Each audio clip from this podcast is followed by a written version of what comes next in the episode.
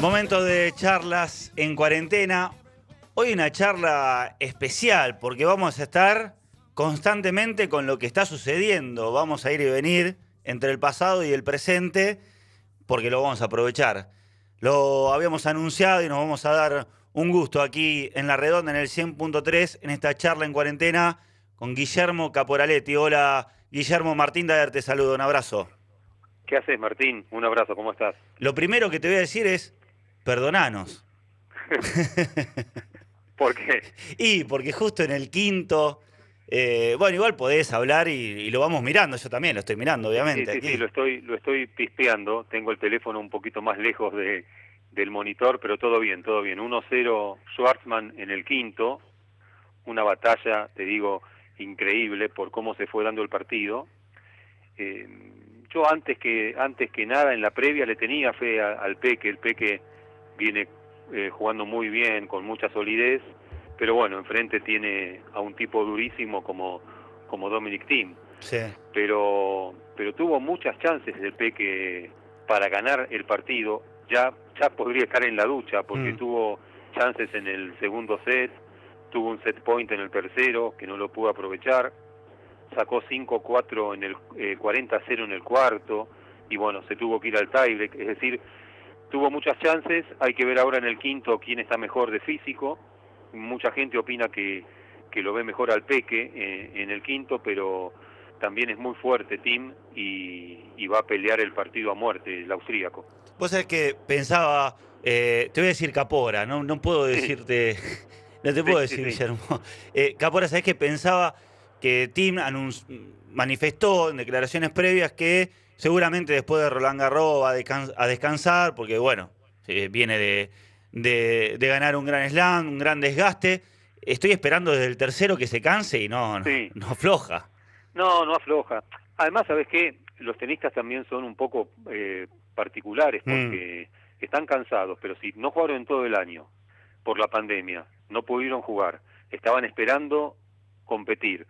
Es cierto, un Grand Slam eh, es un- una lucha tremenda de físico y, y de mente, eh, viene de ganar el US Open, es cierto, pero, pero bueno, eh, está ahí a un pasito también de las instancias finales de Roland Garros, eso motiva a cualquiera. Claro. Entonces, por supuesto, lo va a pelear a muerte y, y, y es un torneo para él muy, muy especial, como para cualquiera de, de todos los que están jugando, sí.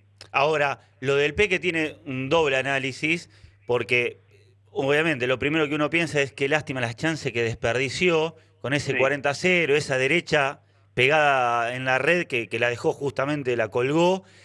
Ahora también, cualquier otro, yo hubiese tirado el partido. Y el Peque está ahí, y está en el quinto.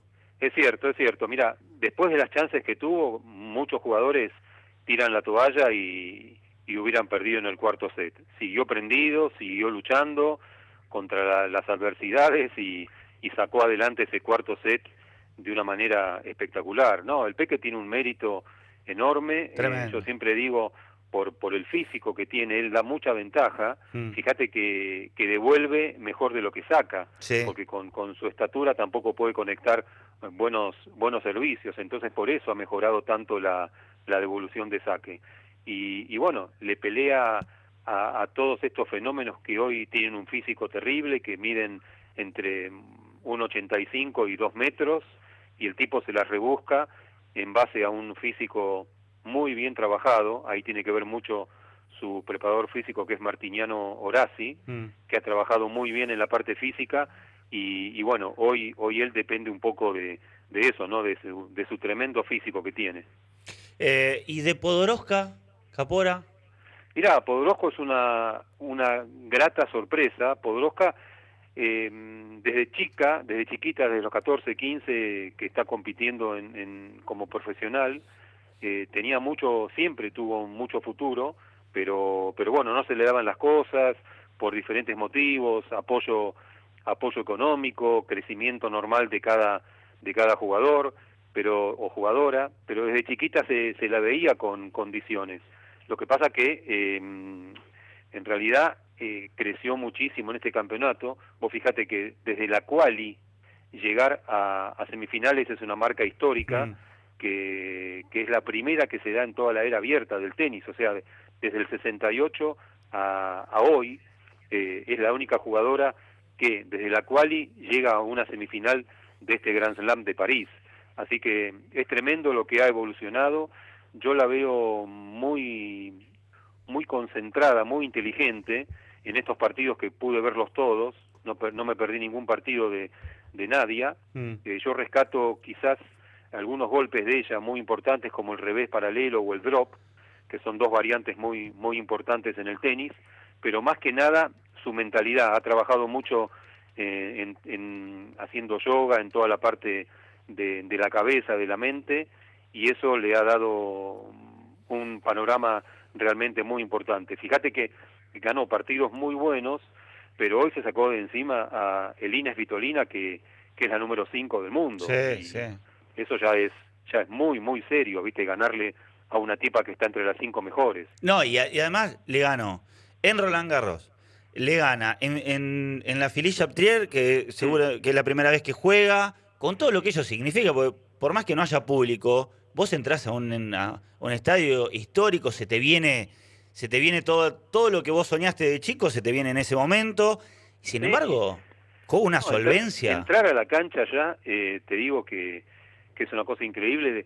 Yo pensé que se iba a asustar, de que, iba a rendir mucho menos. Mira, yo estando de afuera, eh, te cuento una anécdota bien cortita. En la final de Roland Garros de 2004, eh, a mí me temblaban las piernas estando afuera, cuando entraron a la cancha Gaudio y, Coria, y, entró el árbitro vestido, o sea, el, juez de silla con vestido a la antigua, con, con pantalones largos, blancos, viste, todo impecable el tipo, y, lo, y, los dos, Gastón y, Guillermo entrando a la cancha, yo temblaba afuera. Imagínate lo que debe ser estar adentro y para Nadia jugar por primera vez en, en el Fililla Trier. Debe haber sido una emoción tremenda, pero pero lo sacó adelante, ¿eh? lo, le puso mucha autoridad, mucha mucha concentración y, realmente hizo un partidazo.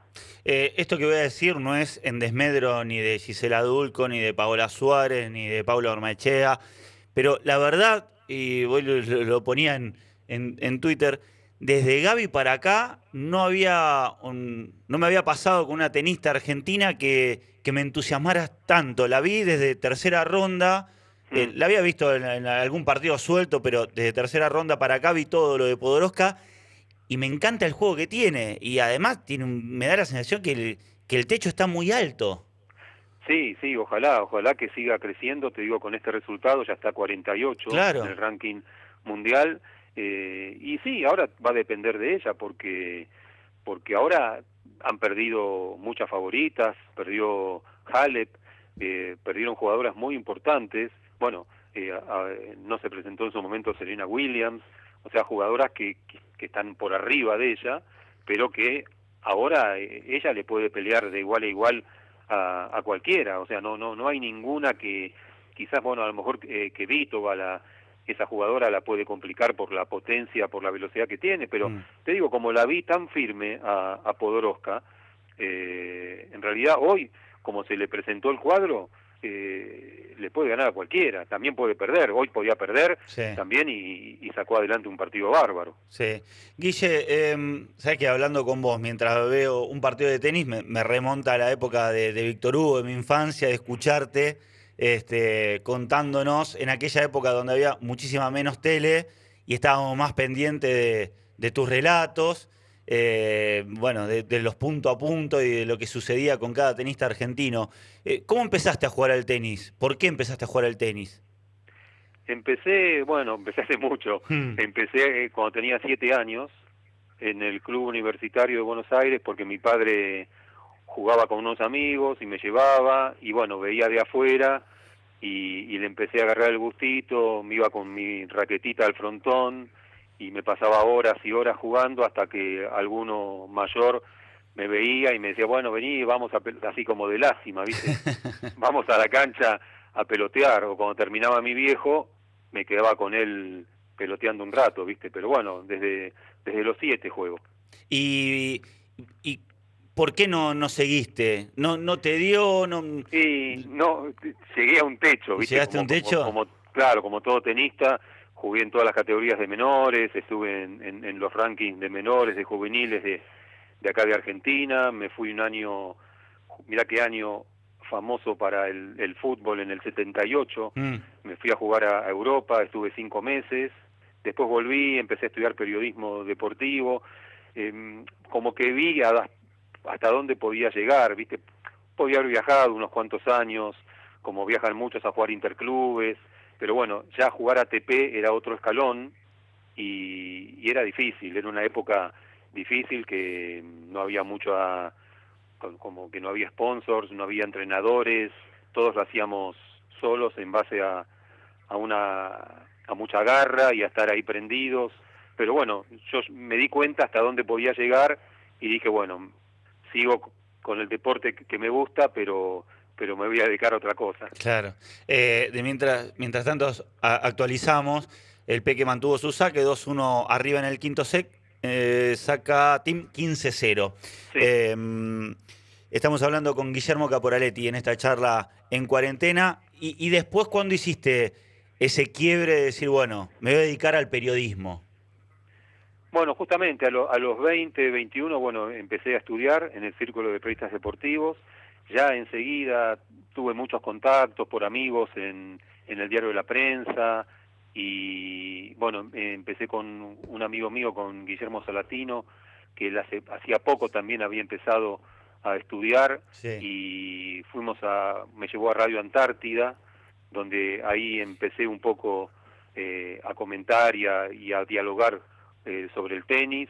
Después eh, tuvimos un programa en Radio Belgrano que era exclusivo de tenis. Bueno, después trabajé en revistas de tenis, comenté algunos partidos de Copa Davis por televisión, eh, distintas cosas, distintas cosas ligadas al, al tenis. ¿Y qué te dio eh, cubrir, viajar por el mundo, seguir a los argentinos en, en, los diferentes torneos? ¿Qué te dio y qué te quitó, por llamarlo de alguna manera, el tenis? Mira, quitarme creo que no me, no me quitó nada, al mm. contrario, me dio, me dio mucha, muchos conocimientos, me dio la posibilidad de conocer eh, diferentes países, me dio la posibilidad de, ir, por ejemplo, al Masters de Shanghái, donde Nalbandian ganó el título. Mm. En un momento, bueno, seguí por todo el mundo a la, a la Legión, eh, en esa época fantástica de, del tenis argentino, prácticamente cubriéndolo para, para Continental, eh, iba a todas las Copa Davis en el exterior, conocí lugares que en mi vida pensé que iba a conocer, como Agadir en Marruecos, que no la conoce nadie, pero es una ciudad lindísima en el mar, eh, no sé, Minsk en Bielorrusia, Linz en Austria, donde debutó Juan Martín del Potro en la Copa Davis, donde le ganó a Jürgen Melzer, mm. no sé, infinidad de, lugares que conocí gracias al, al tenis. ¿Y, ¿Y, cuál es tu, tu relación, cómo es tu vínculo con, con los jugadores? ¿Cómo era antes y, cómo es ahora? No, siempre fue más o menos igual. Yo, bueno, después de Cuba me fui al Buenos Aires Non Tennis Club, donde ahí tuve mucho roce con, con todos los jugadores, con Vilas, soy bastante amigo de, de Clerc mm. y, y, bueno, con otros jugadores que no llegaron, pero que bueno, que mantengo una, una relación bastante importante. Eh, ¿Y qué me decías? Discúlpame. No, no, me, quedaba pensando en realidad, porque, bueno, no sos, no da la sensación de ser, de ser amiguero de los jugadores. No, lo que pasa que, que es difícil por ahí ser amigo de los jugadores. Yo quizás eh, en, me llevo mejor o me llevaba en un momento mejor con unos que con otros. Por mm. ejemplo, con Guillermo Coria siempre tuve una relación eh, muy cordial. Eh, nunca, nunca me enfrenté tampoco con con los jugadores, ¿viste? No, si tenía que hacer una crítica la hacía, pero desde el conocimiento un poco del tenis. Hoy se ve a lo mejor que, que mucha prensa, sin criticarla, ¿no? Porque cada, cada uno tiene su estilo, pero que a lo mejor es un poco más agresiva o, o que busca la, la, la noticia picante o la mm. noticia fuerte. A mí siempre me gustó destacar el juego de, de, de, cada, de cada uno y hablar más de lo que es la técnica, la táctica, eh, que la estadística, por ejemplo. Si a mí me apurás y me, me empezás a, a, a lo mejor a preguntar sobre tengo millones de partidos en la memoria, pero no, no le doy bola a la estadística. Claro. En cambio, prefiero hablar de cómo, cómo jugó tal jugador, qué tipo de jugador, qué, qué tipo de golpes tiene. Me gusta, al ser un poco también entre paréntesis, entre comillas, tenista, me gusta un poco ver, eh, de, de, o sea, desmenuzar un poco el tenis, los golpes de los jugadores y, y cómo juegan, ¿no? Claro. Eh, bueno, dos iguales en el quinto, saca el Peque 15 iguales. Eso eh, va a ser terrible, no sé, me estaba fijando qué dice el programa, porque en realidad después de este partido hay un partido de mujeres y después jugarían Nadal y, y Sinner, pero mm. estoy esperando a ver qué pasa con, con si hay algún cambio en, en la programación, porque viendo la hora francesa, eh, el partido de Sinner y Nadal va a ser a la medianoche, claro. ¿qué van a hacer? si lo van a, postergar para mañana, qué es lo que van a hacer, porque es terrible. Porque en Roland Garros ahora hay luz, pero siempre se jugó de día y lo que se hizo fue, eh, hasta que había luz natural, se jugaba. Eh, en la época de mayo-junio, que es la época habitual de Roland Garros, eh, oscurece a las nueve y media de, de la noche, diez menos cuarto, todavía a esa hora hay luz. pero bueno, ahora oscurece mucho más temprano y, se juega únicamente de día. Lo que pasa que este año, como le han puesto luces a varios estadios, están jugando con luz artificial. Claro. Eh, ¿En qué momento dijiste, mirá dónde estoy, no puedo creer estar en este lugar? Que puede ser o un torneo, o puede ser o un partido, o, directamente un lugar que desconocías, como el, el, que recién mencionabas de Marruecos, y, y, pensabas en, en tu recorrido sobre todo. Mirá, cuando yo de chico no había viajado a Wimbledon y sí viajé como, como periodista, cuando pisé el All England, eh, no sé, se me cayeron las medias, casi más me pongo a llorar. Hmm. Eh, fue una emoción eh, tremenda entrar a Wimbledon. Wimbledon es la historia misma del tenis y todos de blanco, con esa tradición, con, la, con los ingleses que son muy correctos. no, no, Wimbledon es sin dudas quizás lo más importante que, que viví. Y eso que no me tocó vivir grandes partidos, porque no, no, no fui el año que, que Nalbandián fue finalista, fui otro a los años siguientes que a lo mejor no nos fue bien en resultados, pero me parece que Wimbledon es, no sé si el más importante o, o, el más histórico o el que, que, te genera mucho movimiento, ¿no? Es una cosa muy especial eh, estar en Wimbledon por algo es la catedral del tenis, ¿no? Sí, sí, sí es donde nació todo, mm. nació nació el tenis allí en, en, en, el pasto, en, con todo lo que tiene, con toda la, la tradición que tiene Wimbledon, es un torneo muy, muy especial. 3-2 el Peque en el quinto. nos actualiza acá por Aleti. Esto nos va a salir carísimo, le digo al productor, ¿eh? Nos va a salir carísimo. eh, Guillermo, y y en, cuanto a, tenista, ¿cuál era el que eh, más te gustaba a vos ir a ver? Primero fuera de los argentinos y después te voy a preguntar de, los argentinos, obviamente. Sí, de la época de, la Legión. De la que vos quieras, de la que vos quieras. Mira, a mí me, encantaba cuando yo era chico Bjorn Borg. Mm. Era, era un fenómeno, ¿viste? Lo veía y, era una cosa increíble. Y, él me, me marcó un poco de, chico. Después, bueno, te hablo, después te voy a hablar de los argentinos. Sí. Pero de, de los tenistas extranjeros me, me encantaba Bjorn Borg, me gustó mucho el carisma de, de Andrea Gassi, ah. me encantaba Jimmy Connors. No me gustó tanto McEnroe como muchos opinan o, mm. Pete Sampras, no me, mm. no me llenaba los ojos. Sí me llenaban los ojos la... Mm, eh, lo carismático que era Jimmy Connors, lo que transmitía en, adentro, de la cancha, eh, se decía que él tenía instinto asesino, viste, porque te, si estabas adentro de la cancha te quería matar, en el buen sentido, sí, sí. Y, y, bueno, te, le transmitía eso a la gente y a sus rivales. Es como la actitud de Nadal hoy. Claro, como Nadal hoy, como mm. Nadal hoy, exacto. Era muy similar un poco la personalidad de Connors a la de, a la de Rafa Nadal. Mm. Eh, y, de los de acá, de, no digo, más para acá, digo, de los de afuera, pero más para, para esta época. Yo siempre destaco a uno que, que no ganó, que no ganó mucho, que es Tommy Haas, pero bueno, me encantaba verlo. Sí, a mí te digo, de, de los de la época, de esta época, a mí el que me deslumbra es em, contra lo que mucha gente opina, es Rafael Nadal. Mm.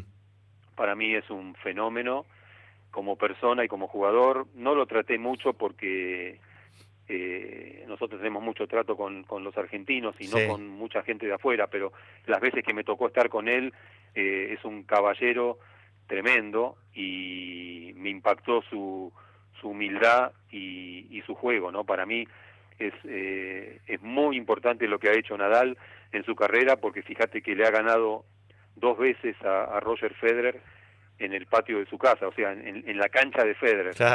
En cambio, Federer, que es otro, otro fenómeno, eh, para mucha gente el mejor de la historia, para mí no, porque es difícil comparar un poco los tiempos y, y la historia del tenis.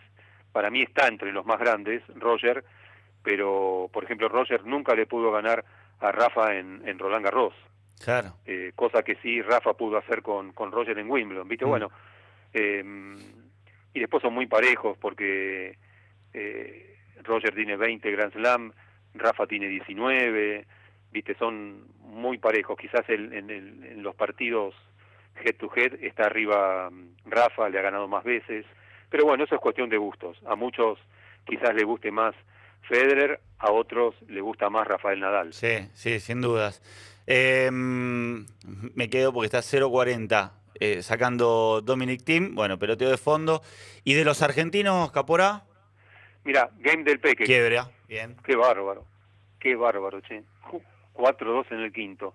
De los de acá, bueno, te tengo que nombrar al, al número uno de todos, que es Vilas. Mm. Un poco también lo viví de cerca ahí en el, en el Buenos Aires. Eh, tuve la suerte de, jugar un par de veces con él, no en torneos, pero sí de entrenamiento. Eh, nosotros eh, al Buenos Aires íbamos de lunes a lunes, pero el lunes estaba cerrado el club. Pero bueno, lo abríamos nosotros para, para poder jugar.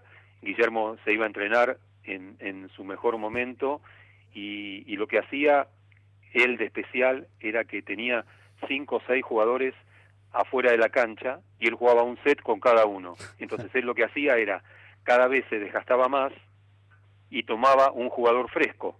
Entonces, de esa manera, para él era un doble esfuerzo, ¿viste? Qué bar. Y bueno, y me tocó hacer ahí un poco de sparring en alguna oportunidad con, con él.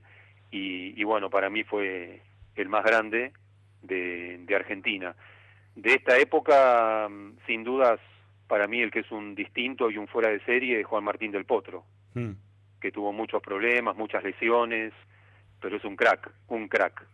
Eh, le ha ganado a todos, le ha ganado a Federer, le ha ganado a Nadal, le ha ganado a Murray, le ha ganado a Djokovic. Vos fíjate que, que le ha ganado a todos.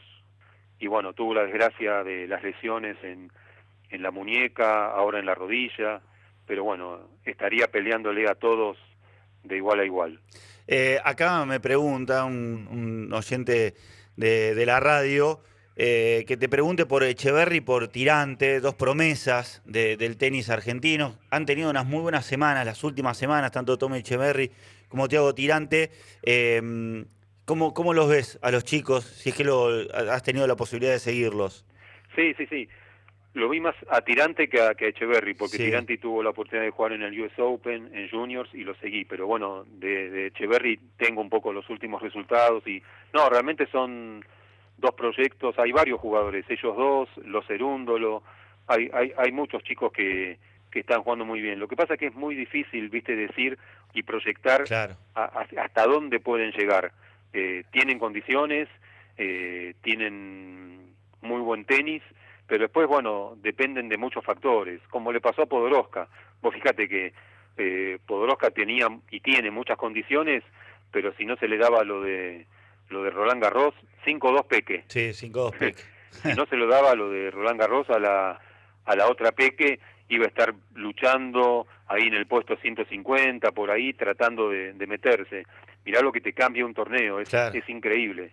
Roland Garros le cambió la vida a, a Podoroska, económicamente, mm. tenísticamente, ahora va a poder entrar directo a todos los campeonatos en un año especial, porque ahora queda muy poco ya del, del circuito, pero, pero bueno, le cambia la, vida a, a Podoroska ahora.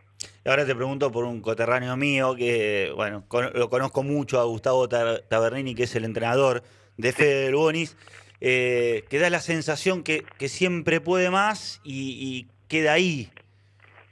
Sí, eh, Fede, ¿me decís? Sí, sí, por Fede del Bonis. Fede tuvo muchos muchos, después de la Copa Davis y después de ese histórico partido que, que le dio el triunfo a Argentina, tuvo muchos problemas, muchas lesiones, mm. un tema de, de, la cadera que, que le cuesta recuperarse y tiene condiciones tremendas, pero bueno, viste, hoy el físico en el tenis es fundamental y, y si no tenés buen físico se te complica todo todo el resto de tu de tu juego, viste. Y me parece que por ahí pasa un poco lo de lo de Fede del Bonis. Sí. Eh, al no estar bien físicamente, no puede imponer todo lo que tiene, todo su, todo su potencial. Sí, porque además necesita, con, con semejante físico, necesita tenerlo al 100%. Seguro, eh. seguro. Em, ¿y, ¿y, qué ves de, de, este tenis de hoy? Eh, bueno, de hecho estamos viendo un, un verdadero partidazo. Saca Team 5-2 arriba el Peque en el quinto set. Eh, saca el austríaco. ¿Qué, ¿Qué, ves de este tenis? ¿Te gusta más este tenis? ¿Te gustaba más el de antes?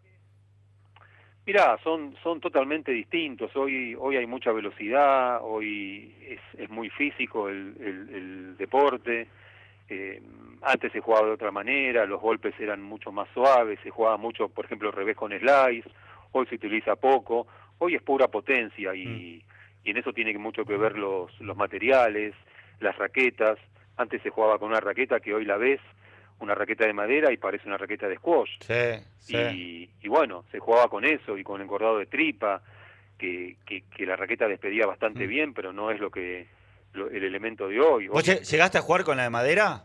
Sí, por supuesto. Oh, yo jugué con la Mundo, esa que era directamente hacer pesas directamente con esa raqueta. Sí, sí, sí, yo jugaba con la de madera, con las de madera jugué con casi todas. Es más, tengo acá algún par de reliquias en casa la Wilson Jack Kramer de madera, la Dunlop, la Dunlop Ford, de, jugué con la con la Doney que jugaba oh. Borg.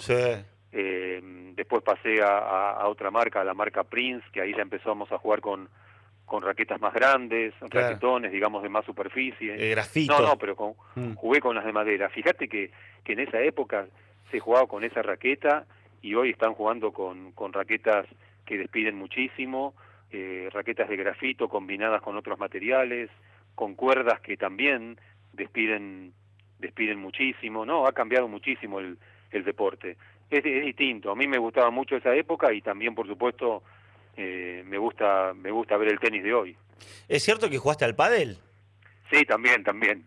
Eh, me, justo lo, bueno, lo charlábamos con, con Martín Mendinoeta, que, mm, que está en el, equipo deportivo y cubrió mucho tiempo el padre, decía, no, no, jugaba y obviamente que, que llegó a estar entre, entre los mejores. ¿Cuándo, ¿cuándo fue? ¿Cómo? ¿Cuándo fue? Mirá, yo em, empezamos con el pádel en el San Juan Tenis Club, que había unas canchas, hay un club privado, y, y te hablo del 83, 84, mm. empezamos a jugar y tuve la suerte de, hacer la primera gira que, que hicimos eh, un equipo de Argentina España, que fuimos a competir allá con los españoles, sería 89, 90, por ahí, mucho, no, no me acuerdo de las fechas, pero por ahí 89, 90. Fuimos con, con todos, con Javier Maquirraín, lamentablemente que, que en paz descanse, con Gustavo el hermano, con Alejandro Lazaigues, con Horacio Álvarez Clemente, y bueno, nos fuimos a una gira linda por, por España, eh, y bueno, después yo seguí jugando un poco más acá en, en, en Buenos Aires y después por distintas eh, actividades, laburaba, trabajaba mucho en una empresa y, y no tenía mucho tiempo también de entrenarme y dedicarle tiempo y bueno, y de a poco fui dejando. Claro. Eh, qué traición, Capora, ¿eh? ¿te fuiste al pádel? sí, sí, sí, muchos amigos, muchos, muchos amigos del tenis no me lo perdonaron.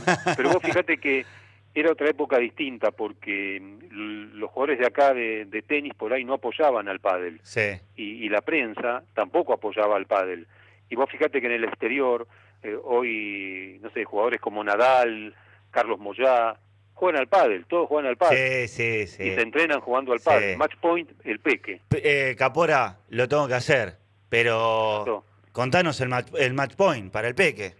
Dale. ¿Te queda muy lejos la tele o podés? No, no, no. Dale, dale. Mirá, se prepara para sacar Dominic Team, 30-40, 5-2 el peque, saca Dominic Team, 30-40, viene el primer saque sobre, iba sobre la derecha, hacia la T, pero se le fue, viene el segundo servicio ahora de Dominic Team, hace picar la pelota, va a venir el segundo saque, lo espera el peque, match point para el argentino, y le va sobre el revés, el revés sobre el revés del juego en drop, la deja en la red, y el peque Schwartzman gana el partido, el peque Schwartzman derrota en cinco sets a Dominic Thiem, el Peque es semifinalista de Roland Garros. Qué día, qué día histórico.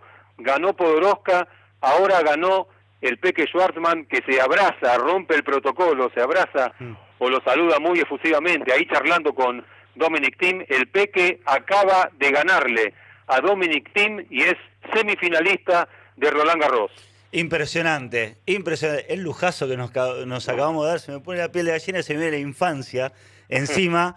Eh, no había mejor manera de, de terminar esta charla y obviamente te agradecemos muchísimo, Capora. Un abrazo grande. Un abrazo grande, saludos. Guillermo Caporaletti, en esta charla cuarentena no había mejor cierre. El Peque Schwarman en la semifinal de Roland Garros y lo contó Guillermo Caporaletti.